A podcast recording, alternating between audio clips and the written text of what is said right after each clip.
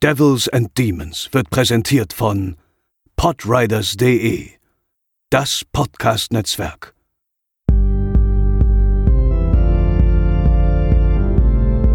They're coming to get you, Barbara. They're coming for you. Moin moin und herzlich willkommen zur 123. Episode von Devils and Demons. Ich bin der Chris und an meiner Seite sind zum einen Pascal. Hallo. Und zum anderen André. Moin moin. Schön, dass ihr wieder eingeschaltet habt und schön, André, dass du wieder dabei bist, nachdem wir in der letzten Woche leider verzichten mussten auf deine Anwesenheit. Wir reisen heute ins Jahr 2002, aber irgendwie auch ins Jahr 1999. Dazu gleich mehr. Es ist ja tatsächlich nicht ganz so häufig, dass wir hier einen Horrorfilm vorstellen können, der mit einem absoluten Weltstar im Cast auftrumpfen kann. Aber heute ist das tatsächlich mal der Fall mit Sylvester Stallone.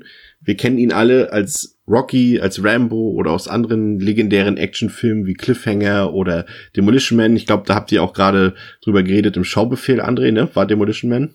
Da war Demolition Man, genau. Matze musste zum ersten Mal schauen. Ja. Und äh, um zu erfahren, wie es zum heute besprochenen Film kommt, muss ich allerdings tatsächlich ein bisschen ausholen. Und zwar war es so, dass Mitte der 90er Jahre vom Ruhm von Sylvester Stallone nicht mehr so viel übrig war.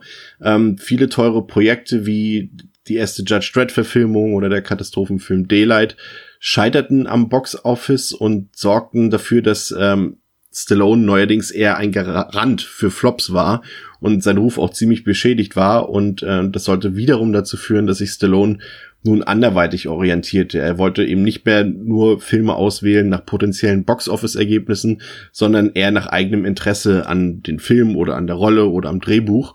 Äh, glücklicherweise hatte er da finanziell natürlich schon längst ausgesorgt, aber es war tatsächlich so, dass er Mitte der 90er Jahre noch eine Gage von knapp 20 Millionen Dollar pro Film kassiert hat, aber das war jetzt zu diesem Zeitpunkt nicht mehr gegeben. Das hätte ihm, ich glaube, Mitte, Ende der 90er Jahre niemand mehr bezahlt.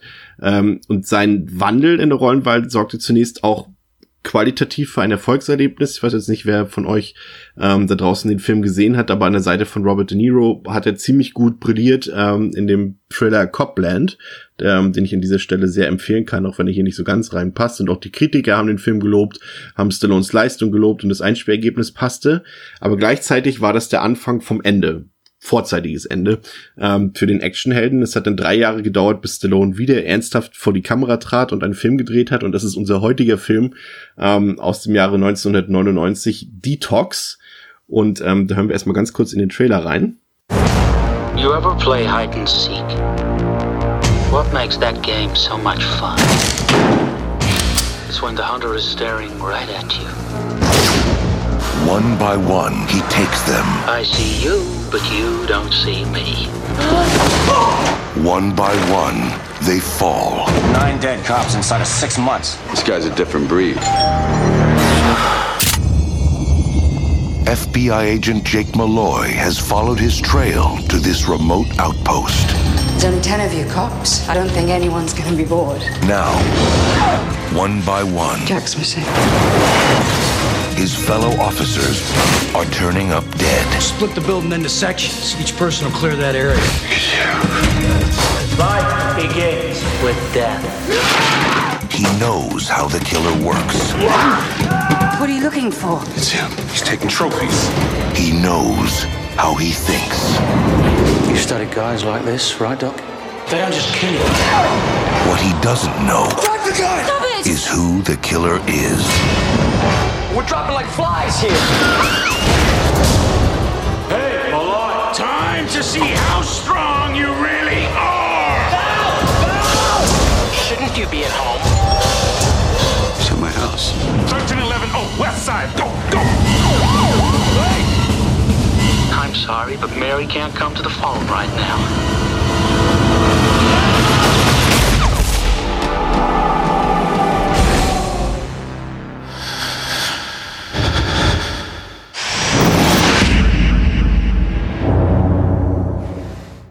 Mit Detox ähm, und den im Anschluss gedrehten, aber vorher veröffentlichten Film, dazu kommen wir gleich noch, Driven und Get Carter, äh, begann Stallones Zusammenarbeit mit Medienfonds. Medienfonds kennt man vielleicht auch tatsächlich, und jetzt kommt der Spagat ein bisschen äh, in eine völlig andere Richtung, tatsächlich zu Uwe Boll, der ja größtenteils auch mit Medienfonds und mit äh, Geldern aus irgendwelchen Filmförderungen und so weiter äh, Filme komplett finanziert hat. Und das war tatsächlich hier auch der Fall. Also die Filme Detox, Driven und Get Carter sind zum Teil oder fast größtenteils mit deutschen Fernsehgeldern und Filmfördergeldern äh, finanziert. Das ist vielleicht äh, eine ziemlich interessante Sache im Zusammenhang mit diesem Film. Auf jeden Fall sind alle drei Filme Filme, die ich gerade genannt habe, kolossal und katastrophal gefloppt, obwohl sie ziemlich teuer waren. Und äh, es ist so, dass Stallone auch bis heute äh, absolut bereut, an diesen drei Filmen mitgewirkt zu haben. Ähm, aber dieser heute bei uns besprochene Film Detox, der hat noch mal so eine ja eine besondere Produktionsgeschichte, weil er eben zum einen erst drei Jahre später veröffentlicht wurde, deswegen die, die Aussage von mir 99 und 2002, also der Film wurde 99 gedreht und kam erst 2002 ganz klein in die Kinos und ähm, das hat so ein bisschen mit der Produktionsgeschichte zu tun, mit den Dreharbeiten, vor allem mit dem Ende der Dreharbeiten. Ursprünglich sollte Ron Howard Regie führen, ist ja ein ja, Hollywood-Star-Regisseur, aber er hat dann abgesagt, um den Grinch zu drehen. Das finde ich übrigens sehr witzig. und ähm, Ersatz wurde dann mit Jim, Jim Gillespie gefunden, den ihr ja auch schon kennt, äh, von Ich weiß, was du letzten Sommer getan hast, haben wir ja hier auch schon im Podcast besprochen, aber auf jeden Fall jemand, der eine entsprechende Genre-Erfahrung zumindest schon mal irgendwie mitbringen kann, auch wenn es damals, glaube ich, sein Regiedebüt war und er auch seitdem bis heute, glaube ich, nur noch ein, zwei kleine Sachen gedreht hat, was auch wiederum mit diesem Film hier zu tun hat, mit Detox.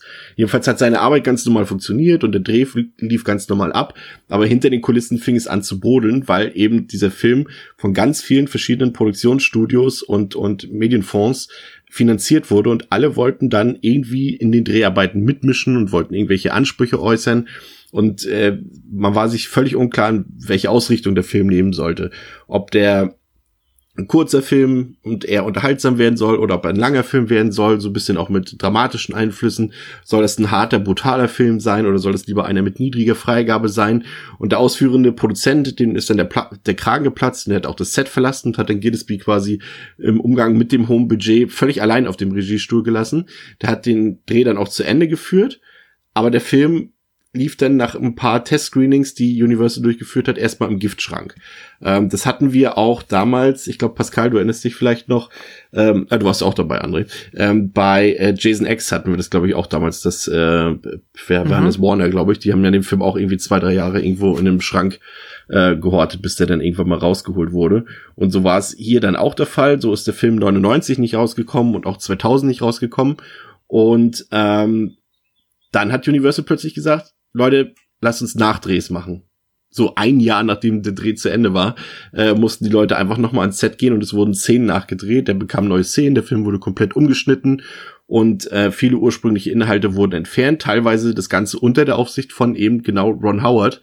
Ähm, und dann bestand der Film irgendwie auch irgendwelche Test-Screenings mit dem Publikum äh, was Universal jedoch nicht davon abgehalten hat, den Film wieder zurück ins Regal zu stellen. Und so ist der Film erst drei Jahre nach Drehende rausgekommen. Er hat in Europa einen kleinen Kinostart bekommen, ist hier gefloppt. In den USA hat Universal die Rechte schon vor Release an so eine ganz, ganz kleine Nischenfirma verkauft für einen ganz schmalen Taler, die den Film dann auch umgetitelt haben in ICU und haben den dann irgendwie in, glaube ich, nicht mal 100 Kinos präsentiert und der ist irgendwie schon zwei, drei Wochen später auch auf DVD erschienen. Hat kein Werbebudget bekommen und war somit ein kolossaler Flop mit 7 Millionen Dollar Einspielergebnis auf 55 Millionen Dollar äh, Budget und ich glaube, die 7 Millionen Dollar Einspielergebnisse sind schon größtenteils irgendwelche ähm, Direct-to-Video-Sachen. Auf jeden Fall war Stallones Karriere zu diesem Zeitpunkt quasi tot und nicht existent und erst später mit John Rambo hat sich der Hollywood-Star quasi wieder aus der Schlinge gezogen und ist ja auch mittlerweile wieder groß angesagt in Hollywood, Oscar nominiert wieder und alles drum und dran. Also für ihn ist alles gut gelaufen, was man für Jim Gillespie wahrscheinlich nicht behaupten kann. Und jetzt habe ich erstmal genug geredet. Pascal, André, ihr habt den Film jetzt zum ersten Mal gesehen, oder? Ja. André? Ja. Ja. Ähm, was habt ihr erwartet, als ich ähm, euch den Film vorgeschlagen habt und ihr gesehen habt, okay, Horror-Thriller, Stallone, was soll da passieren? Habt ihr überhaupt schon mal gehört von dem Film vorher? Hm, ich nicht so richtig. Also Detox war mir irgendwie ein Begriff, aber ich dachte immer, es wäre so ein Actionfilm. Ich hatte den immer so als Actionfilm verbucht. Und ähm, erwartet, gute Frage, nicht so viel eigentlich. also mich war, ich wusste tatsächlich gar nicht, dass Sly halt wirklich schon mal so in dieses Horror-Slasher-Gefilde abgedriftet ist. Schon gar nicht wusste ich, dass, dass der Regisseur eben wie gesagt von von I Know What Did Last Summer war. War mir auch alles komplett neu.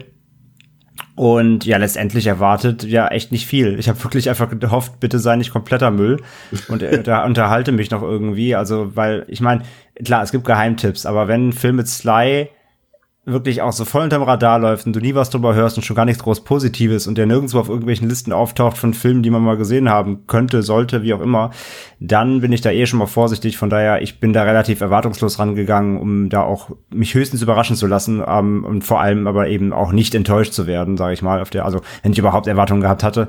Aber ich bin da eher sehr nüchtern rangegangen.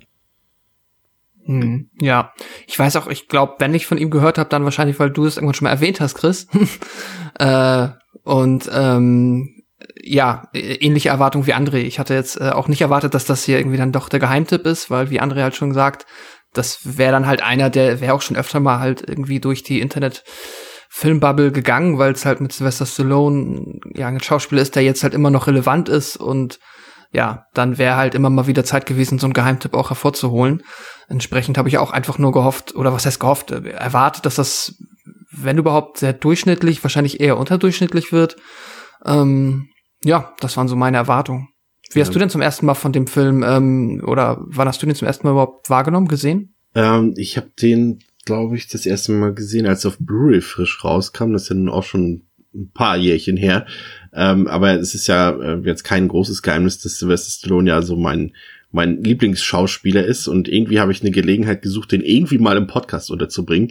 Aber seine Filme passen ja sonst thematisch wirklich überhaupt nicht bei uns rein und das ist dann halt der, der noch am ehesten hier reinpassen würde. Ähm, Gerade so, deswegen passt das schon ganz gut, auch wenn es dann wiederum, so viel sei schon mal verraten, wahrscheinlich einer seiner schlechtesten Filme ist. Ähm, aber Pascal, äh, kurz mal eine Zusammenfassung, worum geht's in Detox? Auf der Jagd nach einem Serienmörder erleidet FBI-Agent Jake Malloy einen schweren Schicksalsschlag. Der Killer, welcher gerade erst wieder einen Polizisten umgebracht hat, bricht ins Haus des Agenten ein und ermordet seine Verlobte. Nachdem der immer noch unbekannte Mörder fliehen konnte, stürzt Jake in eine tiefe Depression, die er in Alkohol zu ertränken versucht.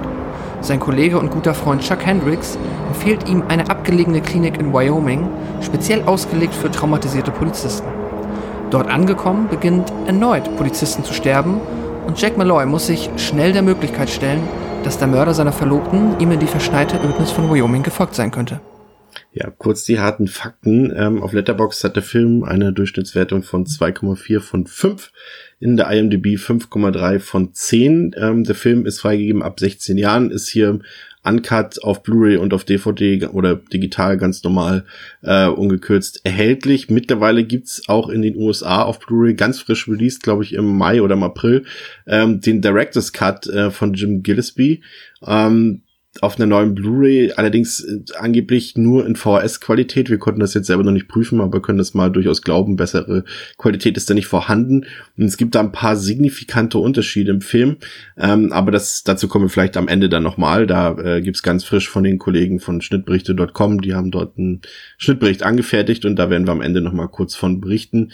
Ansonsten haben wir schon gesagt, Jim Gillespie ist der Regisseur und ähm, André der Cast ist ja schon überraschend ähm, gut ausgestattet, muss man sagen, oder? Also wir haben Chris Christopherson hier an Bord, den kennen viele äh, Horrorfans aus aus Blade zum Beispiel, ältere Kinofans aus äh, dem, glaube ich, aus der zweiten Verfilmung von A Star Is Born ähm, und aus dem Scorsese-Film Alice Doesn't Live Here Anymore. Jeffrey Wright aus James Bond haben wir, Tom Berenger aus Platoon, Stephen Lang hatten wir auch schon im Podcast aus Don't Brief und der Terminator 2 Antagonist Robert Patrick und selbst Dina Meyer, auch John-Fans bekannt aus Saw und Starship Troopers mit an Bord, äh, verspricht ja erstmal relativ viel, oder André?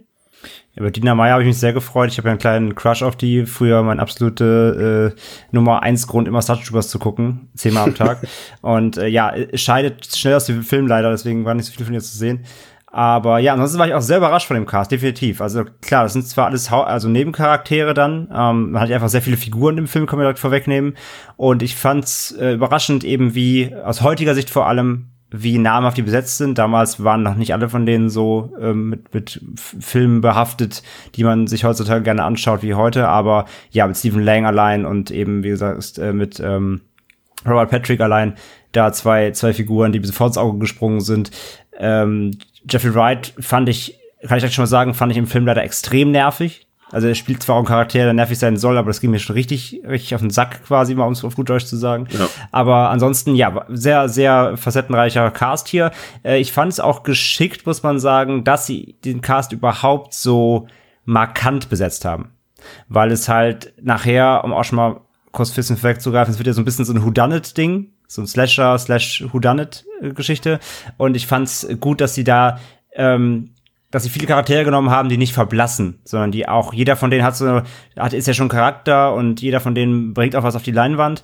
Und das macht, das, das, das hilft dabei später nicht zu schnell auch zu selektieren, wer könnte hier auf jeden Fall irgendwie der Böse sein, wer nicht und so weiter. Von daher fand ich das ganz geschickt gemacht, dass da jeder so ein bisschen so eine gewisse Ausdruckskraft hat ähm, ja, wie gesagt, sind alles Nebencharaktere, kriegen aber trotzdem gut Screentime und ja, auf jeden Fall der Cast äh, verspricht erstmal mehr, als man dann irgendwie doch bekommt, schon mal auch, um das vorweg zu sagen.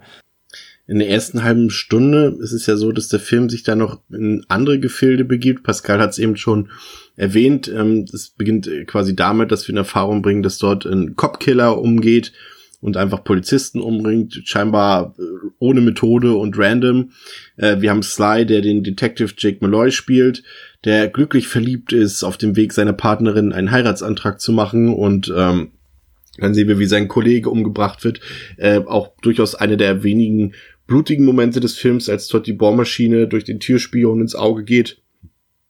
Und es stellt sich dann heraus, dass eigentlich Jake die ganze Zeit im Visier des Killers ist und er quasi äh, alle anderen Leute dort nur umgebracht hat, um irgendwie Jake Malloy ähm, auf sich aufmerksam zu machen. Und es ist dann so, dass der tragische Moment geschieht, dass der Killer bei Jake zu Hause ist und seine Partnerin dort umbringt und ähm, uns das Bild hinterlässt, wie Jake an den Tatort kommt und seine äh, eigentlich zukünftige dort erhängt und mit herausgestochenen Augen äh, ja, im Wohnzimmer hängt. Ziemlich harter Tobak, Pascal, oder? Also ich äh, frage da gleich mal vorsichtig, auch schon im Wissen, wie der weitere Film natürlich verläuft. Äh, unerwartet starker Start aus meiner Sicht. Würdest du mir recht geben? Mm, also ich mag den Anfang des Films auch auf jeden Fall mehr als dann alles, was darauf folgt. Und ich fand es auch irgendwie schön, am Anfang mal zu sehen, dass ähm, ja die Rolle, die Sylvester Stallone hier spielt, halt auch mal ein bisschen dann ja auch so wirklich seine fröhlichen, positiven Noten hat in diesen kurzen Szenen, in denen er dann halt ähm, mit seiner ähm, Partnerin da zusammen in der Wohnung ist und auch wenn sie dann in der Polizeikneipe sind, da am Tisch sitzen und sich da so ein bisschen bekappeln, das ist auch alles cool. Ähm, dann, ja, dieser ganze Moment, also ich muss sagen, es ist schon stark jetzt für die Verhältnisse des Films, ja. wenn dann diese Spannungsszene aufgesetzt wird, im Sinne von, sie sind bei dem einen Mord und parallel wird er angerufen ähm, von dem Mörder, der gerade bei ihm zu Hause ist.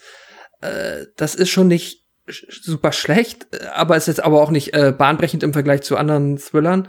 Ähm, ich muss aber sagen, dann, wie er dann halt wirklich, wie wir dann sehr schnell halt diese super tragische Szene sehen, wie er dann halt seine äh, erhängte ähm, oder zumindest aufgehangene äh, Freundin da sieht, das ist, äh, setzt auch direkt so eine super depressive Note irgendwie. Ich weiß auch nicht, ob das an der Inszenierung lag, aber ich meine, das sollte traurig sein, klar. Aber es ist halt auch schon sehr Schlag in die Magen, also ein sehr herber Schlag in die Magengrube. Und äh, auch wenn es irgendwie jetzt mit der, für meinen Geschmack fast schon spannendste Teil des Films war, trotzdem irgendwie jetzt auch nichts, wo ich sag, yay, sondern irgendwie war das so ein bisschen, hm, ja, ich, ja, weiß nicht, wie ihr das empfunden habt. Wie ging's dir, der André? Hm. Also generell mal, ich finde vor allem, also den Anfang hat meine Verlobte auch mitgeguckt. Das erste, was sie sagte, war nach dem Intro, das war jetzt schon mal viel zu lang. das Intro, in dem ja dieser Monolog gehalten wird, da diese seltsame Schnittbilder, wo du auch schon teilweise Bilder so. aus dem Film siehst, Stimmt. irgendwie. Das Stimmt, von sieben auch geklaut irgendwie. Ja, total. Das, das war richtig weird. Da war ich auch, das wirkte auch sehr billig. Da war ich schon erst, mm, okay. Lustigerweise da schon mal kurz der, der Einschub, das habe ich gesehen. Ja. Ähm, Im Schnittbericht, ähm, bei Schnittbericht.com, das Intro ist tatsächlich komplett anders. Also die Opening Credits als, als in der, also in, okay. in dem Director's Cut als in der Kinofassung. Aber okay. zurück zu dir, ja. Ja. Ähm, ja, auf jeden Fall, das war, das wirkte schon so ein bisschen billig am Anfang, da war ich schon ein bisschen abgeturnt. Aber ansonsten, ja, der ganze erste Part, so bis, bis eben zu diesem tragischen Mord, da war ich noch sehr hooked, muss ich sagen. Ich dachte, und du, du hast mich ein bisschen gespoilt, was es angeht, Chris, weil du meinst vorab schon, du wirst dich nach 20 Minuten des Films fragen, wie es noch so schlecht werden kann. Und da, gebe ich dir vollkommen recht. Weil der, der Anfang fand ich wirklich gut. Das war, ich dachte wirklich, der Film geht auch so weiter. Es wird halt so ein, so ein Cop-Hunter-Thriller, dass du eben, Ja. dass das Sly eben diesen Killer jagt, so eine Serienkiller-Geschichte, eben so ein bisschen sieben, dass eben immer wieder tote Cops auftauchen und er muss rausfinden, was Phase ist und dass dieser, wie es in den meisten Filmen sonst auch gewesen wäre, dass dieser ähm, tragische Tod da seiner Verlobten quasi die Rache, also der Racheauslöser wäre, um jetzt richtig nach vorne zu gehen, in den Killer zu jagen, so. Und ich dachte, genauso geht das jetzt eben weiter. Aber dann kommt halt plötzlich dieser Riesentwist quasi und der Film ändert ja einmal 360 Grad seine, ähm, seine gesamte Richtung, äh, ja, 180 Grad besser gesagt, nicht 360, 180 Grad seine gesamte Note und der ganze Film wird ja plötzlich ein ganz anderer. Und äh, ja, aber bis dahin war ich wirklich richtig drin, wobei ich sagen muss, der Impact war bei mir nicht so stark da, weil es dafür schon wieder zu schnell ging und ich kannte noch nicht viel von, von Sly. Also ich kannte von dem Charakter noch nicht viel. Deswegen, ähm, so einen so einen dramatischen Akt so schnell im Film einzufassen, das trifft mich dann nicht so, als wenn ich schon diesen diesen Charakter jetzt einen langen Aufbau erlebt habe, weiß mehr um den, weiß ein bisschen, wie er fühlt und so weiter. Es war schon gut, ganz gut inszeniert, wie Pascal auch sagt, es ist auch richtig, äh, ja, richtig dramatisch, überdramatisch inszeniert und richtig, richtig depressiv, äh, stimmt schon. Und das hat ja dann auch ein, also so geht's ja dann auch weiter. Das ist, hat ja dann auch den, den Ja. das hat die Schlussfolgerung auf Slice äh, künftigen Charakter im Film. Aber ich war schon sehr überrascht dann äh, doch insgesamt eben einfach, dass das dann so schnell ging. Aber ja, bis dahin, bis zu dem Zeitpunkt, fand ich den Film wirklich extrem ansprechend, ja.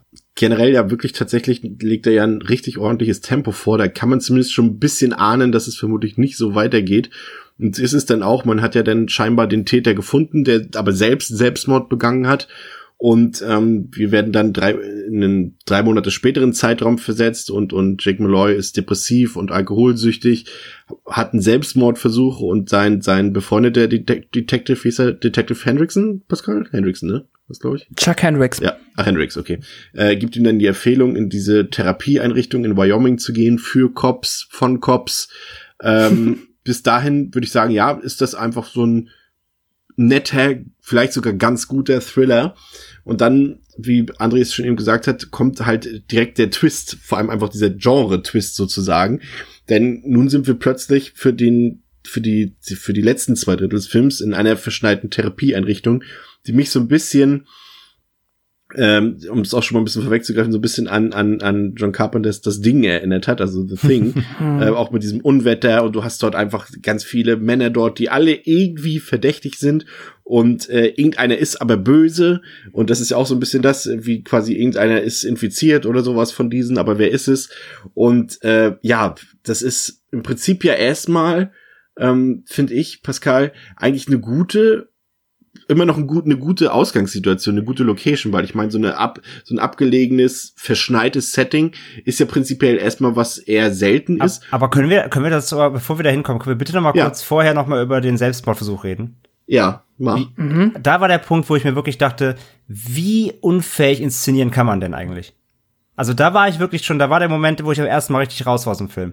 A, dieser dämliche Einstellung, wie Sly in diesem Wohnzimmer sitzt, ohne Möbel. Wo ich mir denke, okay, du bist depressiv nach einem schweren Schicksalsschlag, dann schmeiß ich meine Möbel weg. Okay?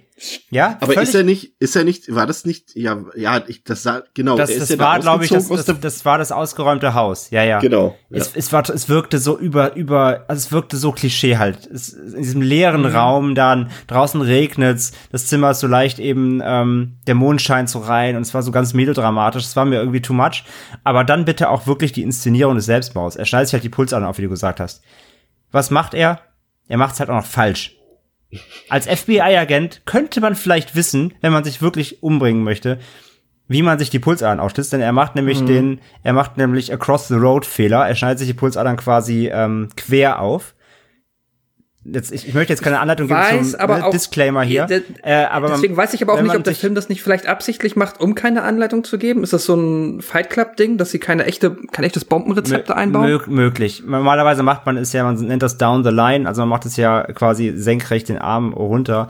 Ähm, aber das wirkte, es wirkte, ich weiß nicht, in diesem, in diesem melodramatischen Zimmer und es dann, dann halt so lieblos, zack, zack, und dann sitzt er da und alles ist schlimm.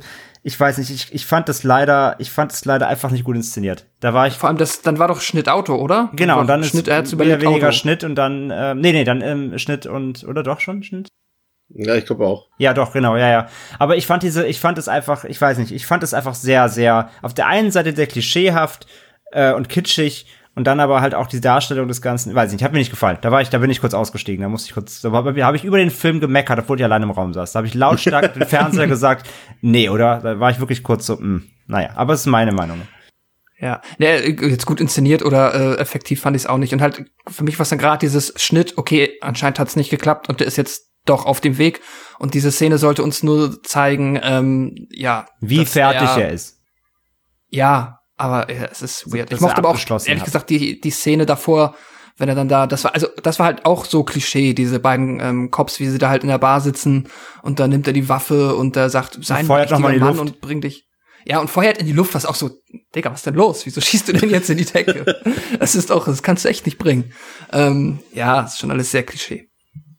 Ja, ja wollte ich nur sagen. Ähm, Frage, Frage äh, trotzdem doch mal wieder zurückgeworfen zu dir, Pascal. Äh, dann ja. äh, der Beginn in der Therapieeinrichtung, alles ist verschneit, wir sind isoliert, äh, lernen die Figuren kennen, den wir lernen den Doc kennen, gespielt von Chris Christopherson, wir lernen die äh, ganzen Cops dort kennen, die dort in Behandlung sind, und wir stellen fest, ein Unwetter bahnt sich an und viele Streitigkeiten dort äh, äh, vorzufinden. Ich würde sagen, auch wenn wir natürlich wissen, dass der Film aus dieser Ausgangssituation nicht viel macht, diese selbst ist aber eigentlich vielversprechend, finde ich. Ja, also ich habe auch auf jeden Fall zuerst äh, so sehr schnell an das Ding gedacht. Äh, die, da ist halt irgendwie die Parallele ist offensichtlich, aber trotzdem ähm, hatte ich hier von Anfang an nicht das Gefühl, dass das ja irgendwie auf einem auch nur annähernd ähnlichem Niveau unterhalten sein kann, weil das war, sobald wir da angekommen sind, in ab dem Moment ist das halt auch wirklich eine grau in grau triste, ja. depressive, dunkle Scheiße. Also es ist halt äh, da, du hast da halt gar keine Kontraste in diesem Setting und ich weiß auch nicht, äh, wer auf die Idee kommt. Ich meine, ich verstehe dieses Prinzip, es ist ja auch in echt, also Leute müssen für ihre ähm, Entgiftung oder um vom Drogen wegzukommen, unter Umständen halt weit weg von allem Möglichen an Spaß und großen Städten sein. Also so Ödnis verstehe ich schon. Aber da macht er doch keinen Zweiten Weltkriegsbunker draus, wo dann so. Ja, danke. Das sieht halt richtig, das ist halt richtig sad. So, da, da drin, da ab. drin will ich mich direkt noch mal umbringen. Ja. Entschuldigung, also ist so. Da, das ist so, das ist so trostlos. Ich war auch direkt so ernsthaft, ernsthaft. Ja. Es ist, ist vor allem, es ist vor allem, gerade hier wird dann deutlich, äh, du hast es ja schon angedeutet, André, es ist jetzt, okay, der ganze Film ist natürlich nicht so schlecht inszeniert wie die Szene, die du eben beschrieben hattest, aber es ist jetzt auch nicht mehr als handwerklich okay, das Ganze. Und wenn du dann aber dem Regisseur auch noch als, als Location, äh, wie Pascal schon gesagt hat, so ein graues Gebäude im weißen Schnee mit ganz vielen grauen Räumen und grauen Zimmern und was weiß ich dann noch gibst, ähm, was willst du da noch machen aus dem Ding, ne? Also das ist ja halt, die Langeweile ist da schon quasi im Setting so ein bisschen vorprogrammiert. Ja. Äh, und ja, würde ich. Ja, wie, würd wie, Pascal halt, wie Pascal halt sagt, so, ähm, ist, ja genau, man muss halt raus aus seiner, aus seiner gewohnten Umgebung und so weiter. Ja, alles cool.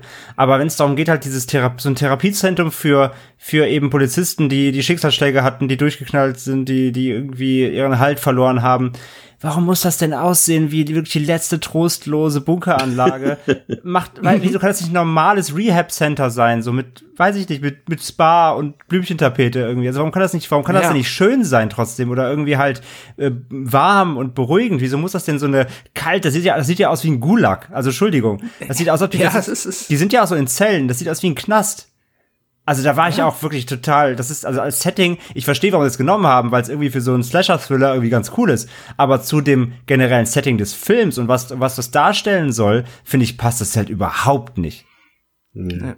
Ja, und auch als Zuschauer hat es mich dann tatsächlich nicht lange irgendwie ja fesseln können, weil es weiß nicht. Es ist, halt, es ist halt auch nicht abwechslungsreich dann. Ja. ja, vor allem das Schlimme ist, du hast ja dann auch noch diese, diese Unfähigkeit, ich weiß nicht, also es ist euch bestimmt auch aufgefallen, ich finde, der größte technische Mangel des Films ist der Schnitt. Und ich weiß jetzt eben nicht, weil wir es halt eben noch nicht überprüfen konnten, weil wir den Director's Cut noch nicht gesehen haben. Aber so wie der Film in dieser Kinoversion, nenne ich sie jetzt mal, diese Uncut-Version, rausgekommen ist, finde ich den Schnitt katastrophal. Der hat so viele Anschlussfehler und der, der, gibt überhaupt kein Gefühl für Zeit und Örtlichkeit wieder. Und du hast eben schon diese Örtlichkeit, wo jeder Raum gleich grau aussieht. Mhm. Jede Zelle, hätte ich beinahe gesagt, aber es ist, ist ja teilweise Zellen mehr oder weniger fast. Alle sehen gleich aus und du weißt gar nicht, wo da was überhaupt ist. Ja. Weil das immer ja. so schlecht aneinander geschnitten ist. Da gibt es, glaube ich, irgendeine Szene, ich hatte mir das auch aufgeschrieben, glaube ich, äh, Moment mal, ähm, in der, genau, Stallone irgendwie mit einer Gruppe Patienten redet und dann gibt's einen Schnitt, in der er dann auf einmal in seinem Zimmer eingesperrt ist, nahtlos und man weiß nicht warum und was weshalb und ja ja ja stimmt ja das, das, das ist ganz katastrophales Editing dort.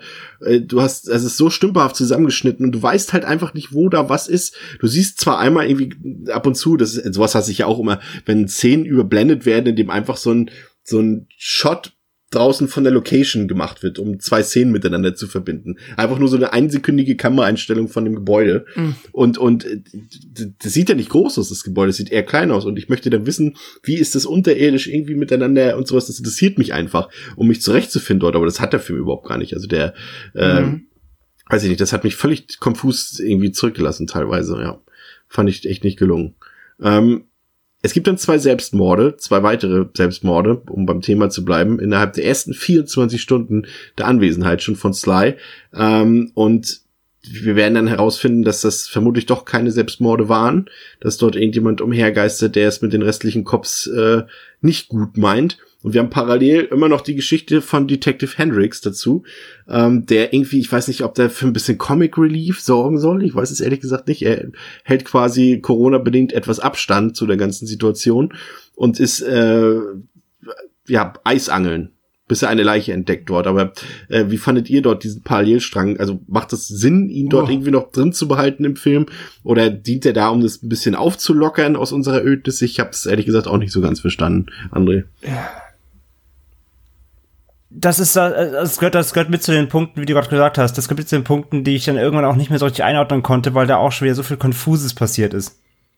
Weil ich finde auch teilweise dann, dadurch, dass es A, alles gleich aussieht, B, du so viele Charaktere hast, ist es mir dann teilweise mhm. passiert, dass ich immer zehnmal hingucken musste, wer ist denn das gerade? Dann haben ja. die dann teilweise noch halt ihre, ihre, weil es ja halt krasser Blizzard irgendwie ist, dann haben die ihre dicken Kapuzen, Schneemäntel auf und ähm, und teilweise bist du dann erstmal so, okay, wer ist das jetzt? Dann, dann, dann äh, äh hast du wieder irgendwelche komischen Außenaufnahmen von Leuten, die irgendwie rumrennen. Teilweise, teilweise merkst du auch im Dialog, dann rufen sie immer extra Namen, damit du weißt, wer es ist. Das ist mir aufgefallen. Es gibt so zwei, drei Szenen, ja. da rufen, da, da sagt er irgendwie, ähm, zum Beispiel Sly sieht mal eine Leiche und dann sagt er so zu sich selbst so, ja, bla bla bla, damit du halt einfach weißt, auch als Zuschauer, wer ist es eigentlich, weil du es sonst gar nicht erkennen würdest. Und das gehört auch für mich so als ja. Szene eben dazu.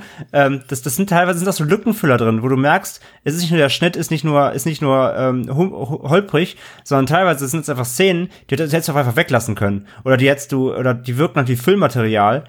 Ähm, und dafür sind vielleicht andere Sachen, die wichtiger wären, irgendwie rausgefallen. So wirkt das auf mich manchmal. Und das war in so, in dieser Szene jetzt auch, die du gerade beschreibst, war es für mich das Gleiche. Irgendwie, das wirkte so wie eine Szene, die war, die war völlig, vor, die lief durch, die lief am Film vorbei.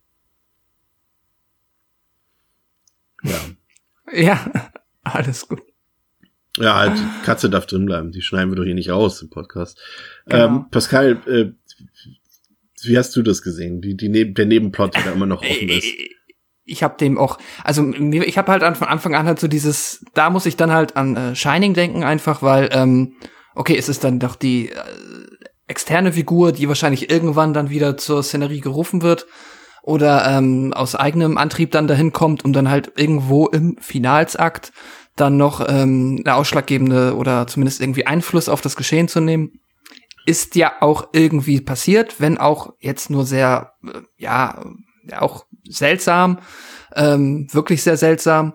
Ähm, aber ja, davon abgesehen habe ich, äh, war, wirkte das so, wie André sagt hat, auch konfus und vielleicht war da auch noch mehr, hätte das irgendwie noch anders, ähm, ja, sollte da eigentlich noch mehr passieren mit ihm.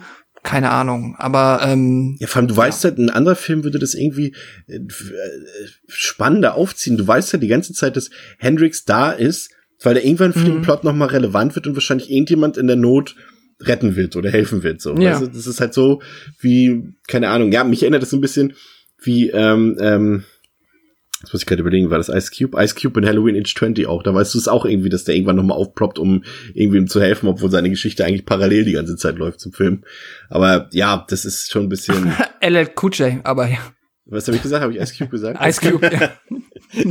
Hätte ich aber auch gern geguckt. ja. Ja, und so ist leider, entsteht leider am Ende keine spannende The Thing-Situation dort. Es ist, läuft irgendwie alles gleich nee. ab. Ein Problem ist ja auch einfach, dass der Film eben keine Schauwerte bietet. Also er macht eben aus seiner Location nicht viel. Es ist zugegeben, nachher Richtung Showdown, wenn auch wirklich der Schneesturm richtig tobt, gibt es zumindest so ein paar, ja, atmosphärische Momente, würde ich ihm auf jeden Fall zugestehen. Aber es ist halt leider auch so, dass dort zwar relativ viele Figuren ableben, aber da irgendwie nichts draus gemacht wird. Ne? Also ich weiß, will ja jetzt nur nicht auch jedem Film irgendwie abfordern, dass er dort Splatter reinbringen soll oder sowas. Aber ein bisschen mehr, André, hätte es doch schon sein können, oder? Das schwankt halt auch extrem, finde ich. Du hast teilweise hast du sehr explizite Geschichten, gerade am Anfang, wie du sagst mit dem Bohrer. Ähm, dann später hast du halt ähm, Szenen, die passieren halt im Off, also teilweise werden dann eben nur Leichen gefunden. Da gab es auch teilweise so Zwischenschnitte. Da wird zum Beispiel einmal draußen irgendwie eine Leiche so in einem Wasser gezeigt und du weißt erst gar nicht, wer es ist. Und ich dachte erst, es wäre äh, hier der, der Partner von, von Sly, der Hendrix. Ja, Hendrix. Aber ist er gar nicht, weil der ist ja später wieder da. Also er war es ja. aber gar nicht und dachte, man sieht aber fast so aus, diese Wasserleiche, die man sieht. Es war auch so völlig kontextlos. Und ja, manche Leichen werden halt gefunden und bei den Morden, die dann selbst passieren, hast du meistens auch entweder zum Beispiel, wo der, wo der eine Typ mit dem auf den elektrischen Stuhl geworfen wird. Da siehst du auch quasi nur den Wurf und dann hörst du auch wieder nur so, wie es, wie es wie blitzt und zuckt und das war es dann auch halt wieder. Und ähm, ja, also viel daraus machen tut er auch nicht. Und es ist ja wirklich dieses Zehnkleide Jägermeister-Prinzip, so einer am anderen fällt, dann wird halt ähm, ja spekuliert, wer könnte es sein. Aber so richtig hm. misstrauisch ist es auch nicht. Also es ist auch nicht so, dass, also der einzig richtig misstrauisch ist am Ende Sly, weil er einfach alle mal alle anderen in den Raum sperrt und sagt, ihr müsst da mal drin bleiben. Oder auch so völlig kommentarlos. Und ähm, also es wird ja der Schnitt war auch schlecht. Es, genau, und es war, es wird ja auch gar nicht richtig diskutiert, dann wirklich so richtig, was passiert. Also der Zuschauer muss sich einfach selber vorstellen, was jetzt gerade dafür ein ähm, Misstrauen herrschen muss eigentlich, aber irgendwie passiert es auch gar nicht so richtig. Und ja, die Morde selbst halt, wie gesagt, schwanken total. Und ich weiß ja nicht, ob der DC da noch was hergibt. Ähm, so richtig, ich glaube, bei zwei Szenen hatten wir gelesen, ne, gibt's noch ein bisschen was, ein bisschen ja. mehr. Aber ja, also ich bin ganz bei dir, es muss jetzt nicht immer splattern und das es wird auch, glaube ich, jetzt gar nicht in den Kontext des Films passen, der ja eigentlich schon irgendwie so halb ernst anfängt und dann am Ende dann trotzdem eben so ein, so ein Slasher ähm, einmal eins macht. Aber ja, so ein bisschen mehr Kreativität hätte es schon sein dürfen, dafür, dass der Rest des ganzen Szenarios eben so unkreativ im Endeffekt ist. Und ich finde auch, dass der Film, wie gesagt, er so ein richtiges, richtiges Recherchieren so untereinander, wer könnte es denn sein, passiert ja auch nicht. Sondern nee. du, es ist, also sagen wir mal so, der, der Satz von Sly, er sagt einmal selbst irgendwann am Ende des Films, sagt er, einer von uns ist kein Cop. Und gefühlt sieben Minuten mhm. später ist auch schon der Reveal dann da, das Ende. also bevor er, also er quasi die Frage, er wirft die Frage auf, so ähm, der Zuschauer sich die ganze Zeit selber stellt und dann ist der Film eigentlich auch schon vorbei. Mhm. Es ja. ist vor allem, vor allem ein Hauptproblem sehe ich da, ähm, dass der Film auch einfach nicht es schafft, irgendwie zu unterhalten. Ich fand das, was Pascal vorhin gesagt hat, irgendwie voll zutreffend dass nicht nur, also das, was wir sehen, ist ja schon sehr depressiv und sehr melodramatisch, aber ich finde auch, dass diese Stimmung auf den Zuschauer auch so überschlägt, dass du irgendwie nie, ein Slasher ist ja, der soll ja eigentlich, eigentlich schon irgendwie naja, positive Emotionen wecken ist vielleicht der falsche Ausdruck, aber er soll ja zumindest Spaß machen. Er soll uns gruseln und Spaß machen. Aber der Film mhm. schafft es halt nicht beim Ansatz, auch nur irgendwas von diesen beiden Kategorien abzuliefern, weil irgendwie, es sind halt so viele Figuren da drin und eigentlich auch gute Schauspieler, die du da hast. Irgendwie nur als Beispiel Tom Berenger oder Robert Patrick. Ähm, aber der Film gibt den Leuten ja nicht mal irgendwie mal Momente, irgendwie was von sich zu präsentieren im Sinne von, gibt ihm mal mehr Charakter als als er zum Beispiel irgendwie Jeffrey Wright hat ja Jeffrey Wright ist halt der der einen Knacks mehr hat als die anderen und so weiter. Und Robert Patrick ist der der überhaupt keinen Bock hat da zu sein so wie alle anderen auch aber er der leistet halt ein bisschen Widerstand und sowas. Aber das sind doch keine Charaktereigenschaften die mich irgendwie dazu bringen mich emotional zu connecten mit den Figuren. Mhm. und so irgendwie ist glaube ich das was so dem Film am meisten fehlt neben der Spannung einfach der Spaß. Also es ist, glaube ich, einer der trostlosesten ja. Slasher, die man sich angucken kann, Pascal. Ja, es ist halt wirklich, äh, ja, ich habe es jetzt schon ein paar Mal gesagt, so eine depressive Nummer, weil äh, es irgendwie nicht richtig hinbekommt. Ich meine, es ist ja auch nachvollziehbar und es ist ja auch okay, dass du jetzt sagst, okay, der Jake, also Sylvester Stallone ist jetzt irgendwie ein gebrochener Mann und da kommt er hin. Natürlich ist er dann auch nicht gut gelaunt. Und es ist halt auch natürlich eine Spezialfähigkeit von äh, Sylvester Stallone halt dieses äh, sehr melancholisch ja, lethargisch, ja, ich will nicht immer depressiv sagen, aber dieses sehr traurige so gut zu acten, weil er ja auch so ein, sein Default, so sein Ausdruck ist ja auch oft so. Ja. Ähm, So, und aber das ist hier auch so drüber, dass ich so richtig denk so, oh Mann, mich zieht das richtig runter, wie er dann da am Anfang ja. durch die, durch die Einrichtung schlendert, immer so eigentlich halt mit dem Blick eher zum Boden. Wie ihn auch der eine begrüßt so, ihn doch dann und sagt doch hier bla bla bla und, und ja, grüß dich. Und er so, ja, und geht weiter, so, ja. gibt ihm so ganz locker die Hand so, als ob die Ja, abfällt. genau, er gibt, ja, er gibt allen so die ganz, ganz, ja, eben noch die Hand und geht dann weiter und dann ist das halt auch bis dann irgendwann, äh, bis äh, er kommt eigentlich erst immer nur aus sich raus oder macht irgendwas, wenn er entweder provoziert wird, dann meistens halt von dem Noah, dem ähm, von Robert Patrick gespielten, der halt immer so ihn sehr ja provoziert und immer eigentlich alle angreift, oder wenn es halt darum geht halt äh, die äh, ja die Frau zu beschützen und dann später halt, wenn er merkt, dass es doch der Killer ist. Was auch nochmal ein Punkt ist, den ich weiß nicht, ob du ihn gleich noch ansprechen wolltest, aber diese ganze Augennummer fand ich auch, ich habe das nicht richtig gerafft, ob da noch ein tieferer Sinn hinter war oder ob das einfach nur so ein, wir brauchen irgendein schräges Thriller-Serienkiller-Motiv. Und deswegen ähm, hat das mal auf die Augen abgesehen. Und deswegen tätowiert er jetzt dem ein unter die Augenlider I see you ja, Weiß ich nicht, ich, ob das habe ich nicht gerafft. ich muss zugeben, ich fand das auch die ganze Motivlage ähm, des Killers, ähm, also André hat es eben schon angedeutet, der Reveal kommt ja dann noch relativ zeitnah und der ist auch irgendwie so uninteressant, weil irgendwie es ist A, es ist vielleicht die Person, die sich am von allen am ehesten so ja mysteriös verhalten hat, dass man sagen kann, ja, der ist es äh, Kenner des Trailers erraten das sowieso schon, weil der Trailer ungenierterweise das Ganze eh schon verrät im Vorfeld, wenn man sich den angesehen hat. Aber es ist halt auch noch die Figur, die irgendwie am blassesten ist von allen. Und so egal. Und dann, und seine Motivation ist so, pff, Wayne, ich weiß es nicht. Also es wusstet, so wusstet ihr sofort, wer es ist, als ihr den Film gesehen habt zum ersten Mal? Naja, also ich, mir war zumindest klar, dass es nicht Robert Patrick ist, weil das wäre einfach way too obvious.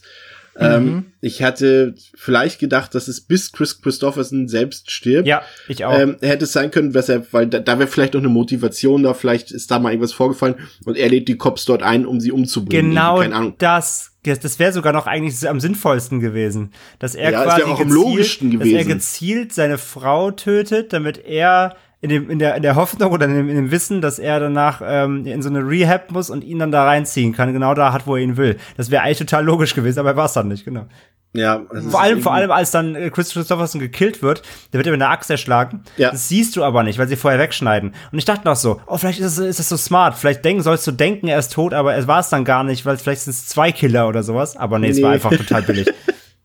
Ja. ja. war auch relativ unwürdig. Man sieht dann ja nur noch einmal, glaube ich, kurz die Leiche irgendwie ja. hinten im Schnee liegen mit der Axt in der Brust. Ja, es ist schon, also man, was man, also wie gesagt, ich würde ihm noch ein bisschen zugestehen, dass es im Showdown dann auch so ein bisschen mehr Action gibt. Da kommt der Film so ein bisschen aus seiner Lethargie raus und lässt dann auch so ein bisschen ähm, Stallones, sag ich mal, weltberühmte Fähigkeiten ein bisschen zur Geltung kommen. Er darf sich dann auch ein bisschen prügeln und ein bisschen rumlaufen und so weiter. Ähm, und da weltberühmte da, Fähigkeiten, ein bisschen rumlaufen. bisschen prügeln. bisschen ähm, Nein, ich weiß, was du meinst, das ist natürlich recht. Ja. Darf man mal ein bisschen was zeigen, ja. Ja, und, und, und da kann der Film dann auch noch ein bisschen punkten, finde ich. Viel zu spät natürlich, aber er lässt einen dann nicht ganz unversöhnlich zurück. Aber im Prinzip ist es, ja. Du, der, der Klimax ist mein Highlight. Wie er halt den Killer killt. Das ist wirklich, da habe ich, ja. da habe ich ein bisschen applaudiert, auch kurz, weil es einfach wirklich, es ist A, wirklich auch recht hart und einfach auch so unnötig hart. Da habe ich ein bisschen gefeiert.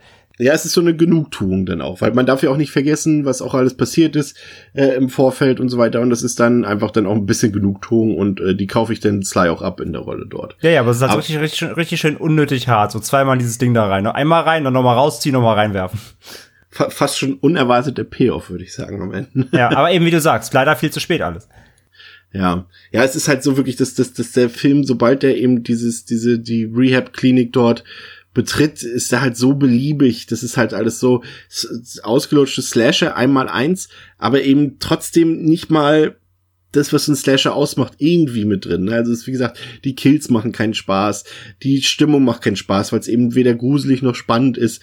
Du fieberst mit keiner Person so richtig mit, außer eben vielleicht ein bisschen mit Sly und das ist alles ein bisschen, ja, ermüdend, muss ich sagen. Und du kannst halt, genau, das, was eben zum Beispiel The Thing hat, der, wie gesagt, so ein ähnliches Gebäude dort als Setting hat, aber der wirkt halt auch so ein bisschen klaustrophobisch und zeigt auch so ein bisschen so diese Ausweglosigkeit der Situation und ich finde, es kommt in Detox gar nicht richtig rüber irgendwie, finde ich. Also nee, die sagen auch nur im Nebensatz mal so, ja, der Funk geht übrigens nicht. Also ja. dieses Abgeschnittensein kommt überhaupt nicht richtig rüber auch, da hast du recht, ja, genau. Ich habe das Gefühl, dass, dass, dass Detective Hendricks draußen da in seiner Hütte und beim Eisangeln abgeschnittener ist als die anderen in ihrem, ihrem Gebäude. ja, du, der, der, wie gesagt, die Szenen sind auch dafür da, dass du weißt, ja, okay, der ist noch da und der, der kommt mhm. vielleicht auch zur, zur Hilfe oder so, aber so richtig was machen tut er ja auch nicht mehr dann. Ja, vor allem muss er nicht arbeiten? Nee, Eisangeln, der Urlaub. Ja, das ist schon. Die haben alle Sabbatjahr nach der Nummer. Aber ich verstehe auch nicht, warum ist er denn jetzt nochmal zurück? Ich hab's. Weil er ist ja am Ende steht er da ja Wurde das erklärt? Nee, nee er, er, sagt ja nur einmal äh, so mittendrin so, ich muss da jetzt, ich muss da wieder hoch, da stimmt was nicht. Aber dann, dann macht, dann siehst du ihn noch gar nicht mehr bis zum Ende, dann, dann ist er da, ja. bis er, bis er da einfach um dieses Gebäude rumschleicht und halt äh, genau. Slater ihn halt fälschlicherweise für Sly hält. Genau. Ja, cool. und das war auch echt, ja, was für ein Einsatz. Ja. Das war irgendwie auch albern. Aber es ist halt ja. wirklich so, ich, ich bin da, ich bin da absolut auch genau so, was Pascal davon gesagt hat. Das Problem ist einfach, dass der Film mit dieser, einfach mit diesem einschneidenden Ding, mit dem Tod der Frau und dadurch dann eben die Darstellung von Sly mit dem, mit dem Selbstmordversuch, der legt so einfach so einen eigentlich ernsten, grundtristen äh, ja, depressiven, ich nehme es jetzt trotzdem mal in den Mund, ähm, ähm, Stimmungs, Stimmungskiller da fast rein. Also nicht, beziehungsweise nein, er baut eine, er baut eine, ähm, ja, wirklich düstere, melancholische, traurige Stimmung auf, um dann aber ein Slasher werden zu wollen. Und die Kombination funktioniert halt einfach nicht. Weil ähm, wenn der wenn der Film so eine so eine einleitende Düsternis mitbringt, kann er, kannst du am Ende nicht erwarten, dass er dir Spaß macht. Aber eben wie er inszeniert ist, du also er könnte das ja auch so inszenieren, dass der ganze Film eben diesen diesen absichtlich diese gebrochenen Mann das Ding durchzieht. Aber dafür ist er dann einfach schon wieder zu, zu plakativ dann auch in der zweiten Hälfte einfach und zu, zu sensationslüstern fast schon. Also er, er will ja auch suggerieren, dass du, dass du, dass du dich, dich bisschen gruseln sollst oder zumindest versuchen, dass du ein bisschen so, ne, so eine unheilvolle Stimmung hast und so. Aber es klappt alles einfach überhaupt nicht, weil, weil eben wie gesagt der Grundstein gelegt ist, dass es eigentlich eine, eine dramatische Story um Sylvester Stallones Charakter ist aber das wird ja gar nicht ausgespielt. Und das ist einfach, dass da, da ja. die, die, beiden Filmteile passen einfach wie so ein falsches Puzzlestück. Die passen nicht zusammen. Das klappt einfach nicht. Ja, das stimmt. Ja, ähm, runden wir das Ganze ab, würde ich sagen. Also ich glaube, äh, da gibt's gar nicht mehr so viel zu sagen. Also ähm, der Film hat bei mir natürlich immer noch so ein paar Bonuspunkte, weil eben Sly mitspielt und ich finde schon, dass er gemessen an dem, was er mit mit was er hier arbeiten kann. Gut, er kann natürlich mit guten anderen Darstellern arbeiten, das will man ja nicht absprechen, aber das Drehbuch ist halt ziemliche Grütze und ich finde, er macht da schon relativ viel draus. Das ist schon die erste, also er ist ja nun mal klar, er hat Rocky super gespielt damals, also auch schauspielerisch, aber ansonsten sind ja seine, wie ich eben schon gesagt habe, seine Trademarks eher das körperliche und physische und und äh, schauspielerisch waren ja eher die wenigsten Filme, wenn ich jetzt vielleicht zuletzt war es eben Creed noch oder ähm, der eingangs von mir angesprochene Copland zum Beispiel, aber äh, wenn es jetzt rein um die schauspielerischen Momente geht, da ist das hier, diese ersten 20 Minuten aus Detox gehören locker zu den Top 10 Momenten von Slice qualitativer Schauspielkarriere.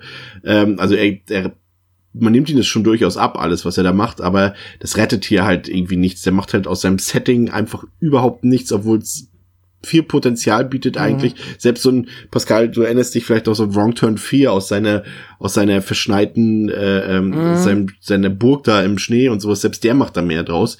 Ähm, ja es ist alles sehr highlightlos und spaßlos und spannungslos und blutarm und irgendwie auch so ein bisschen ermüdend, obwohl der Film ja nicht sonderlich lang geht. Ähm, ja, also mir wäre es tatsächlich, wie wir schon festgestellt haben, irgendwie lieber gewesen, wenn das, was was André vorhin gesagt hat, wenn es einfach so ein Cop-Thriller gewesen wäre, dass Sly irgendwie durch die Stadt jagt, um diesen Killer zu kriegen und der halt immer wieder andere Polizisten noch äh, umbringt, irgendwie, das wäre halt schon cooler gewesen. Das wäre halt konsequent bisschen, gewesen, ja. Ja, und so ein bisschen einfach so ein bisschen Ermittlungsarbeit noch, ein bisschen Detective-Kram dabei und sowas.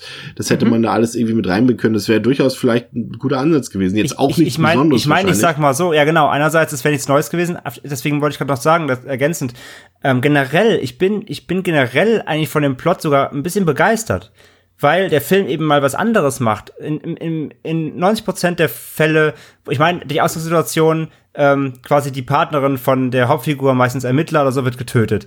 Oder halt kommt in Bedrängnis durch eine Ermittlung. Das ist ja nichts Neues, das gibt's ja schon zuhauf. Aber meistens ist es ja dann doch so, dass eben dieser, dass wenn, wenn den Angehörigen was passiert, wird's als Anreiz genommen, für dann eben in die Rache-Story zu gehen, ja? Die Ermittlung, dann wird erst richtig ermittelt, jetzt ist, jetzt ist, jetzt, now it's getting personal, weißt du, jetzt, jetzt, jetzt ist es persönlich, jetzt bin ich persönlich hinterher, jetzt ist es nicht mehr mein Fall, jetzt ist es quasi meine Lebensaufgabe und so weiter. Ähm, und hier wird's mal umgedreht, eben, dass dieser, dieser Schicksalsschlag ihn die Figur aus dem Leben reißt und er kann nicht mehr seinem Job mhm. nachgehen. Das, ich finde es eigentlich cool. Nur wie der Film dann damit umgeht und das fortführt, das ist halt einfach schlecht leider. Und das passt ja. halt nicht zusammen nimm den Film an sich, nimm die zweite Hälfte als Einzelfilm, lass den Anfang gar nicht passieren, sag einfach hier, das ist ein Rehab-Zentrum, ob der jetzt dann in diesem Bunker spielen muss, zwar hingestellt, aber, ne, mach diese Rehab-Story und bau dann was da draus, okay, nimm den Anfang und mach daraus was eigenes, okay, aber beides zusammen klappt halt nicht. Aber die Prämisse mhm. zu sagen, wir lassen mal die Hauptfigur an sowas zerbrechen, das mag ich eigentlich. Weil das ist mal wirklich tatsächlich mal eher eine Ausnahme. Ich, ich, mhm. muss, ich muss mich auch ein bisschen revidieren. Ich habe tatsächlich, ich habe äh, gestern ähm, 21 Bridges gesehen, diesen Cop-Thriller mit, mit Chadwick Boseman, dem Black Panther. Und der hat halt quasi das sowas ähnliches auch, dass äh, Chad, Chadwick Boseman ermittelt in einem Fall, wo ein paar Polizisten getötet wurden und er dann quasi in, in nachts in der Großstadt in New York dort ermittelt und so weiter. Und das ist dann, da sieht man dann auch wieder, was dann bei so einer Prämisse mittelmäßiges bei rauskommt. Und das wäre wahrscheinlich jetzt bei Detox auch nichts anderes gewesen, wenn er die erste halbe Stunde fortgesetzt hätte. Äh, insofern gebe ich recht, ist, beide Ansätze sind interessant, aber sie funktionieren halt zusammen irgendwie ja. nicht, wie, wie André schon gesagt hat. Ähm, ansonsten, ja, die Charakterzeichnung ist mir zu wenig, ist mir einfach zu viel Abziehbilder, die dort durch die äh, Szenerie laufen und handwerklich auch nicht gut. Also wirklich, eben allein optisch ist der Film halt super langweilig und äh, was den Schnitt betrifft, ist er sogar technisch einfach schlecht. Aber ja, ich weiß es nicht, es ist einfach so ein bisschen zu wenig Originalität, zu wenig Blut, zu wenig Spannung. Ähm, da ist wirklich fast die Produktionsgeschichte und das, was mit dem Film passiert ist und was mit Stallone rund um den Film passiert ist, fast das Interessantes, Interessantere als der Film selbst. Aber ich gebe ihm meine Sly-Punkte noch dazu und hm. ich gebe auch zu, dass ich, dass man ihn noch irgendwie weggucken kann. Also es ist, ist natürlich keine Auszeichnung für einen Film, wenn man sagt, ich kann ihn gut weggucken, aber er stört mich jetzt auch nicht, wenn ich ihn gucke, deswegen gebe ich ihm noch zwei Sterne. er ist keine Belastung für mich. Pascal, wie siehst du das? Ähm, ja, ähnlich. Ich würde auch nur einmal nur noch unterstreichen, das, was André eben auch so schön gesagt hat, das ist halt wirklich, ja, wie du gesagt hast, zwei Puzzlestücke, die jetzt hier als kompletter Film irgendwie nicht zusammengehen. Aber prinzipiell die Idee ist halt wirklich cool. Wie du gesagt hast, das ist mal ein anderer Ansatz ist aber dann irgendwie ja, hat äh, ja, war, war nicht in der Lage, das stimmig zusammenzufügen. Ich habe halt tatsächlich ähm, also das einzige, was mich dann halt, was überhaupt dazu gesorgt hat, dass ich den halt noch weggucken konnte, dass ich, also, ich hätte ihn jetzt ja eh geguckt, aber dass ich jetzt irgendwie halt nicht wirklich ganz aktiv genervt war. Ich habe das schon alles erkannt, was mich stört und das, ich hatte da jetzt auch nicht maßgeblich viel Spaß dran, aber es ist dann halt am Ende der Cast, der halt dann doch mit ein paar charismatischen Schauspielern aufwarten kann, die halt nicht so viel falsch machen können, als dass ich mich nicht irgendwie freue, sie dann zu sehen. Das ist halt jetzt hier äh, natürlich eindeutig Sylvester Stallone und für mich dann halt noch Robert Patrick, der ja auch relativ viel noch zu tun hat im Film oder zumindest oft irgendwie äh, in Dialoge verwickelt ist und da auch immer noch sein, ja, also er hat auch, wurde da auch schon auf die richtige Rolle gecastet und das, dieses Arschloch, das er spielt, das kann er halt auch. Und natürlich, es war, wäre viel zu offensichtlich gewesen, wenn er jetzt der Killer gewesen wäre, dafür war er auch viel zu wahnsinnig oder zu äh, eindimensional aber trotzdem hat es mich irgendwie gefreut. So, damit kann ich dann ein bisschen mitgehen. Das hat schon funktioniert.